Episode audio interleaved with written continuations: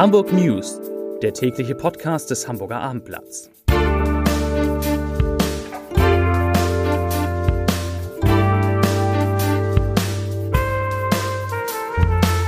Herzlich willkommen. Mein Name ist Lars Heider und heute geht es in diesem Podcast natürlich auch um Reaktionen aus Hamburg auf die Wahl in den USA. Weitere Themen. Der 7-Tage-Wert der Corona-Neuinfektionen in Hamburg, der sinkt leicht. Intensivmediziner widersprechen sich und Schiffe werden in Hamburg nicht mehr begrüßt. Wirklich wahr. Zunächst aber die Top 3, die drei meistgelesenen Texte auf abendblatt.de, wie jeden Tag. Auf Platz 3. Edeka eröffnet neuen Supermarkt in der Hamburger City. Auf Platz 2. Preise auf den Kanaren fallen, doch Urlauber zögern mit Buchung. Und auf Platz 1. Neue Corona-Zahlen in Hamburg. Der Inzidenzwert sinkt leicht. Ja, liebe Hörerinnen und Hörer dieses Podcasts, fühlte es sich bei Ihnen heute Morgen auch ein wenig an wie vor vier Jahren, wie bei der Wahl vor vier Jahren?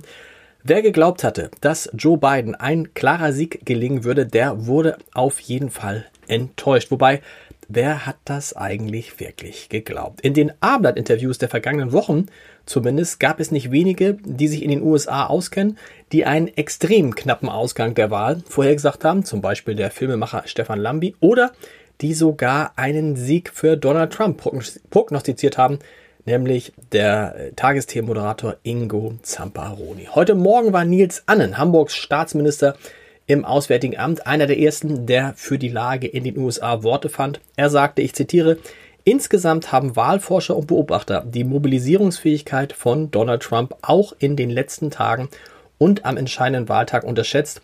Aber letztendlich war man nach 2016 auch auf Überraschung eingestellt. Entsetzt war Hamburgs Bürgermeister John Neumeier über das, was in seiner Heimat USA passiert. John Neumeier sagte, ich bin schockiert vom Ablauf dieser Wahl.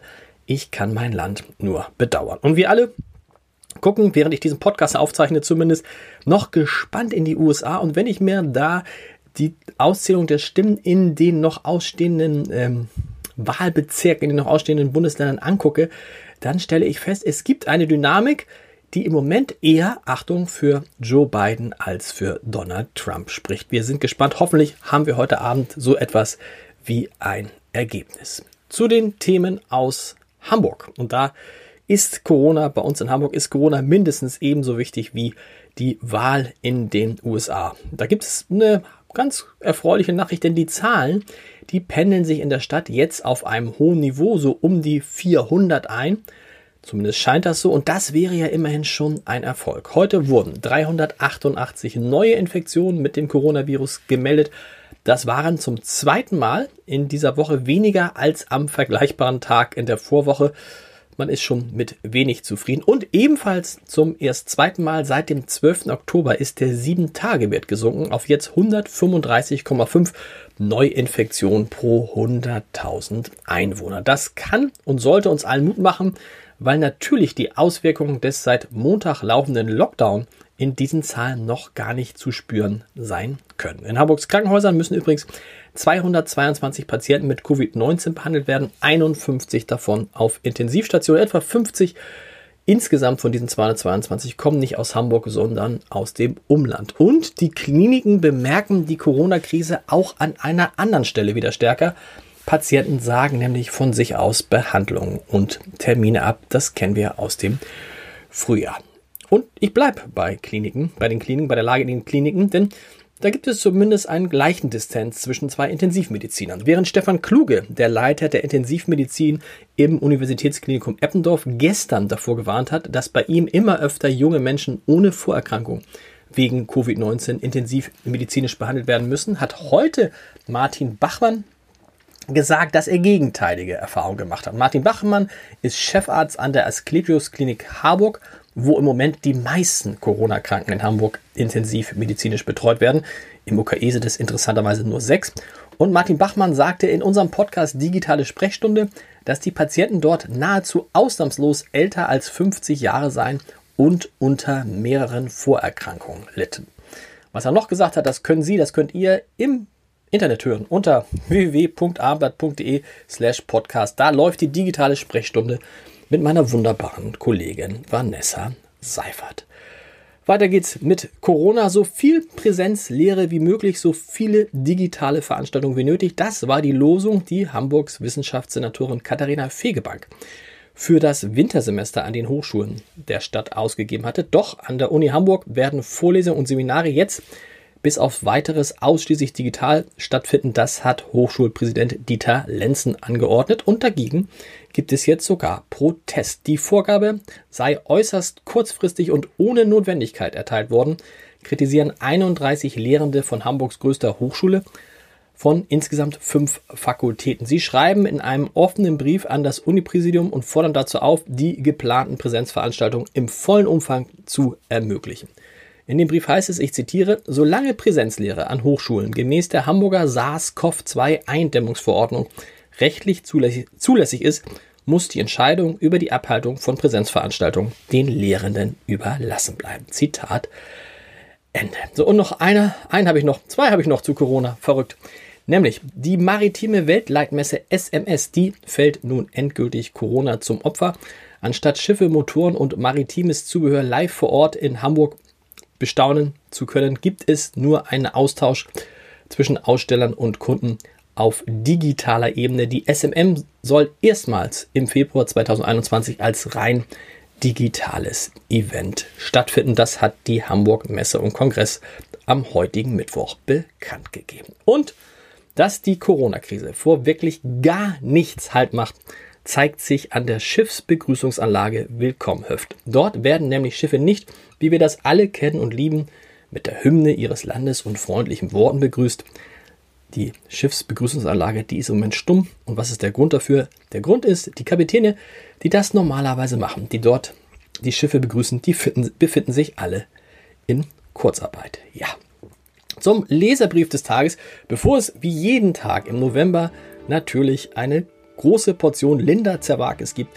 In diesem November, in diesem Lockdown-November, ähm, gibt es ja einen Gute Nacht-Podcast mit Linda Zerwakis und mir. Der erscheint immer jeden Abend um 21 Uhr auf abendblatt.de. Und die jeweils Folge des Vortages hören Sie als kleinen Service auch immer am Ende dieses täglichen Podcasts. Aber vorher gibt es noch, den, noch den Leserbrief des Tages. Der kommt von Gunnar Wetzel und es geht um ha, Corona. Herr Wetzel schreibt, es ist keine offensichtliche Willkür, dass neben anderen Einrichtungen auch Gaststätten in Hamburg geschlossen werden. Auch wenn Gaststätten möglicherweise nicht zu den Treibern des Pandemie pandemischen Geschehens gehören, geht es doch darum, verzichtbare Kontakte zu reduzieren. Das Ziel dieser Maßnahmen besteht darin, ein Infektionsgeschehen zu erreichen, bei dem die Gesundheitsämter wieder die Möglichkeit haben, Infektionsketten nachvollziehen zu können. Man könnte jetzt alle Bereiche durchleuchten, die von diesen Maßnahmen betroffen sind, um dann festzustellen, dass sie alle nicht zu den Treibern des Infektionsgeschehens gehören, weil schlicht und einfach gar nicht nachzuverfolgen ist, wo sich jemand genau angesteckt haben könnte. Sollen Politiker nun darauf verzichten, auf diese Pandemie zu reagieren? Ich bin sehr froh, dass über Parteigrenzen hinweg unsere Politiker eine verantwortungsbewusste Arbeit leisten und sich für ihre häufig schmerzvollen Entscheidungen von ausgewiesenen Fachleuten beraten lassen. Das war der Leserbrief des Tages und das war der Podcast des Tages. Und jetzt viel Spaß mit der wunderbaren Linda Zerwakis. Bis morgen. Tschüss.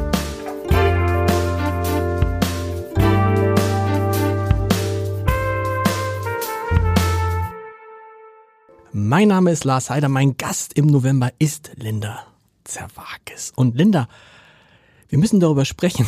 Und da freue ich mich drauf, auf diese Frage, wie kommst du zur Ruhe? Warte, ich muss kurz lachen und einen Schluck Wasser nehmen. Ja. Oh. Im besten Fall, wenn ich müde bin. Aber also wie bringst du dich, wie bringst du dich runter? Ich habe es mal versucht. Ich, ich bin ja also wir sind ja beide so ein bisschen querlich. Das würde man jetzt bei mir gar nicht so denken, weil ich schon viel älter bin als du, aber bisschen. Aber ich versuche es manchmal so mit Atemtechnik. Kennst du das mhm. so? Einatmen. Und dann drehe ich durch nach zweimal atmen und dann muss ich irgendwas anderes machen. Hast du solche Apps, äh, bei denen, nee, nee, denen du das gelernt hast? Moti äh, hier, ähm, nicht Motivations-Apps, hier die anderen Apps. Medi Meditation. Meditation. die Mod nee, ich habe gar keine Apps. Ich habe nur, ich versuche das, ich habe mir das selber so, dass man dann, man kann damit tatsächlich seinen Puls runterbringen, mhm. wenn man das lange genug macht. Also da, so versuche ich runterzukommen. Und wie versuche ich noch runterzukommen?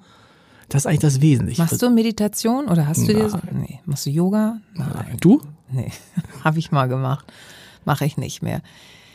Also, to be honest, ich bin am Ende des Tages so fertig. Ich leg mich ins Bett und schlaf ein. Im besten Fall. Aber- das, das passiert schon sehr häufig, weil meine Tage einfach manchmal so absurd sind und ähm, definiert sind von wenig Schlaf. Und irgendwann sagt der Körper, pass mal auf, Alte, jetzt legst du dich hin und machst einfach mal gar nichts.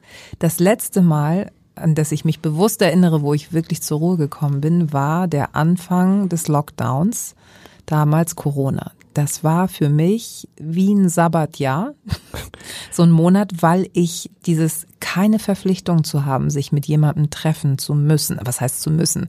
Aber so dieses, wann treffen wir uns? Ja. Was ja auch schön ist, Ja. war aber da so dieses entschleunigt und so, ich muss gar nichts. Ich muss weder, also ich muss zur Arbeit, ich bin halt zur Arbeit gefahren, aber alles andere fiel flach und ich war nur für die Family da und das war herrlich. Ich finde auch die Formulierung damals Corona. Ja, oh Gott, ja, gut. weil es schon so lange. Damals Corona, als ob es auch vorbei wäre. Ähm, kannst du schnell einschlafen? Ich behaupte ja immer, dass ich ganz Schwierigkeiten habe beim Einschlafen. Und meine Frau sagt ja, dass noch in dem Moment, wo sie gute, also wir sind schon in der Phase, wo wir uns nur noch gute, Gute Nacht wünschen. Na, solange das nicht als SMS kommt. Manchmal auch das. Sie meint, in, der Regel schlaf, bin ich dann schon eingeschlafen. Ich bin wirklich, ich, ich gehe ins Bett und ich schlafe sofort. Wie ist bei dir? So und so. Also ich habe, ähm, ich erinnere mich, im Oktober ähm, hatte ich an einem Samstagabenddienst und vor uns lief Herr Silbereisen. Und wenn Herr Silbereisen seine lustigen Sendungen macht, dann bedeutet das für die Tagesthemen, dass wir meistens erst so um halb zwölf dran sind. Okay. Und da bist du vorher schon so, okay, ich trinke um 21 Uhr nochmal Kaffee. Versuch das irgendwie durchzustehen. Und danach denkst du so, jetzt fahre ich nach Hause und kipp sofort ins Bett. Ich komme nach Hause und es ist erstmal, hey, arriba, was mache ich denn jetzt? So, Wie Florian Silbereisen hat dich so hoch gepusht? Um Gottes Willen. Sondern? Gar nicht. Nein. Es ist immer so, wenn ich so spät von der Arbeit komme, dass ich dann noch im Sender denke, boah, ich freue mich auf zu Hause, ich fahre jetzt nach Hause, ziehe mich um, lege mich ins Bett und schlafe sofort ein. Es ist immer umgekehrt. Ich fahre nach Hause und auf der Fahrt werde ich total munter Okay. und muss mich dann ja wieder erneut runterschrauben. Und das dauert manchmal sehr lange. Dann schlafe ich manchmal erst um eins oder um halb zwei an. Und wenn du unter der Woche bist mit Kindern, bedeutet das ja um spätestens Viertel nach sechs wieder aufstehen, weil Stullen schmieren. Schläfst du durch? Ich bin katastrophaler Schläfer. Durch den Schichtdienst Okay. ist äh, Durchschlafen nur im Urlaub, kriege ich's hin.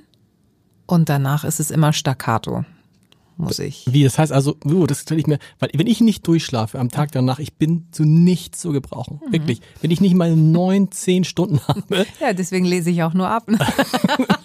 So, aber den habe ich, den habe ich erst jetzt verstanden. Ja, ich war, das lese, ja, Ah, ich würde durchdrehen. Ja, mache ich ja auch. Du hast mich ja tagsüber selten erlebt.